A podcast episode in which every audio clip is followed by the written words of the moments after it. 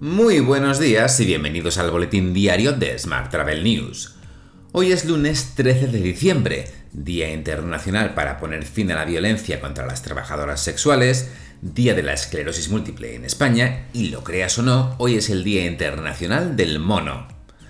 Yo soy Juan Daniel Núñez, hablando de monos, y esta es la edición número 834 de nuestro podcast diario.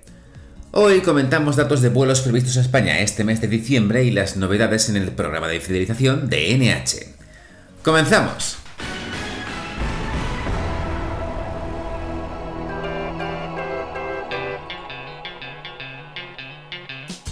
Los asientos que las compañías aéreas ofrecen para volar a España este mes de diciembre superan los 5,7 millones. Así alcanzan ya el 81% de las capacidades aéreas del mismo mes de 2019, según datos publicados por Tour España. Mercados como Polonia o Países Bajos muestran para este mes de diciembre una recuperación total, con un volumen de capacidades programadas superior a la del mismo mes de 2019. En el extremo contrario se sitúan países que se, mantienen cerrados, como China, que cuenta con una caída del 91,1% respecto a diciembre de 2019. En el caso de Estados Unidos, los asientos previstos se sitúan en torno a la mitad de los volados en 2019, y desde el Reino Unido las capacidades previstas están al 77%. Y en cuanto al mercado emisor español, el 46% de los españoles viajará por Europa en 2022, según la firma de seguros Chapka. Francia, Italia y Alemania serían los destinos favoritos. El 37% de los españoles viajará al extranjero por periodos cortos, mientras que un 28% realizará una estancia más larga de casi 15 días. Además, el gobierno español ha anunciado prórroga para la cuarentena a viajeros procedentes de países africanos en alto riesgo. La medida, que estaba en vigor hasta el 26 de diciembre, podría extenderse si se mantienen las circunstancias que la motivan. Y en otro orden de asuntos, el gobierno impulsa los destinos de los caminos de Santiago con 45 millones de euros. Las actuaciones forman parte del Plan Nacional Turístico Xacobeo 21-22, que contempla una inversión total de 121 millones de euros.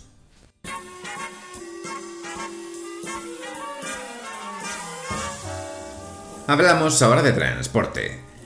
El gestor de navegación aérea español, en aire, ha gestionado 120.000 vuelos en noviembre. Esto significa un 18,8% menos que en el mismo periodo de 2019. La recuperación en el número de vuelos en España es superior a la registrada en Europa, que cayó un 22,8% en noviembre respecto al mismo mes de 2019. Más temas. Comisiones Obreras y UGT han convocado una huelga indefinida en EasyJet y Mencies Aviation Ibérica a partir del 17 de diciembre.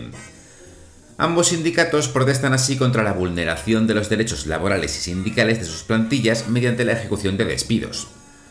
Además, destacan que la persona que lidera la aerolínea española preside también la Asociación de Líneas Aéreas y ha permanecido absolutamente desaparecida a lo largo de la crisis más grave en toda la historia del sector. Mientras, aterrizan las tarjetas regalo de Ryanair. La aerolínea pone a la venta tarjetas regalo a más de 230 destinos para regalar estas navidades. Los vales regalo de la aerolínea irlandesa son tarjetas personalizadas, a partir de 25 euros y canjeables por viajes en cualquiera de los más de 230 destinos operados por Ryanair.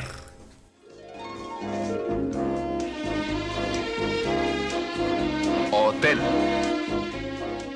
Y vamos ahora con la actualidad hotelera.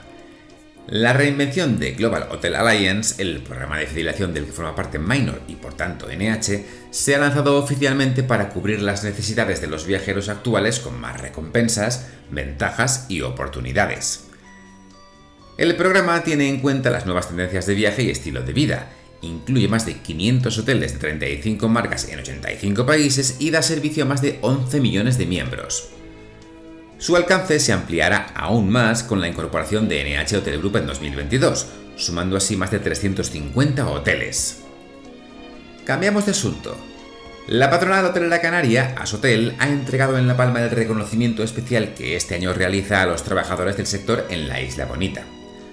Asimismo, ha analizado con representantes del Cabildo Palmero medidas para reimpulsar el turismo una vez cese la erupción volcánica.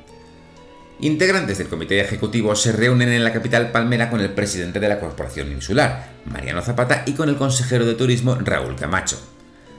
Asotel ha ingresado a la Corporación Insular algo más de 50.000 euros con un fin solidario, recaudado por empresarios canarios y de otras patronales hoteleras de ámbito nacional. En otra nota solidaria, Caritas España ha firmado un acuerdo con la Asociación Empresarial Hotelera de Madrid. El objetivo es impulsar en los hoteles de la región la iniciativa La Habitación Solidaria, habitaciones con vistas a un mundo mejor para ayudar a las personas más vulnerables. Según el convenio, el establecimiento hotelero será quien facturará el coste de la habitación a sus clientes más solidarios. Después, realizará la donación a Caritas y por su parte, la entidad destinará estas donaciones a ayudar a personas vulnerables. Y por último te cuento que las Kellys lanzarán su propia plataforma de reservas al estilo de Booking en 2022. Continúa así la pugna contra la externalización en los hoteles. Según leemos hoy en Business Insider, el colectivo de camareras de piso ha logrado más de 90.000 euros de financiación para poner en marcha una central de reservas ética donde los clientes puedan reservar habitaciones donde las Kellys tengan presencia sindical. Te dejo con esta noticia.